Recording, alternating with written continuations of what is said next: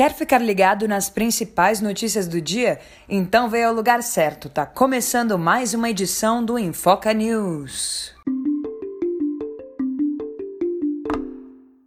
Orçamento secreto. Por seis votos a um, o STF irá manter a decisão provisória da ministra Rosa Weber de suspender os repasses do chamado orçamento secreto até o final do ano. O orçamento é um esquema do governo Bolsonaro para repassar recursos através das emendas de relator a seus aliados no Congresso. Após a decisão, o Planalto indicou que os valores deverão ser mantidos com o executivo sob a influência do Congresso Nacional. A votação do STF irá acabar oficialmente às 23 horas e 59 minutos de amanhã amanhã, quarta-feira. PEC dos precatórios. A Câmara dos Deputados terminou na noite desta terça-feira a votação em primeiro turno da PEC dos precatórios. O texto foi aprovado agora na primeira votação e deve ser votado em segundo turno ainda hoje.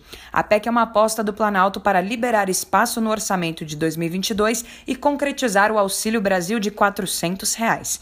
No entanto, opositores temem que parte da verba seja usada para distribuir recursos aos aliados do governo no orçamento secreto. Rachadinha.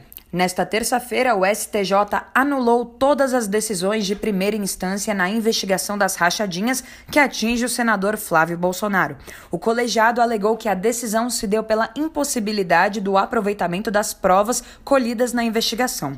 Flávio Bolsonaro é acusado de peculato, organização criminosa e lavagem de dinheiro pelo Ministério Público do Rio. Soltinho, o deputado Daniel Silveira foi liberado hoje da prisão preventiva por decisão do ministro Alexandre de Moraes.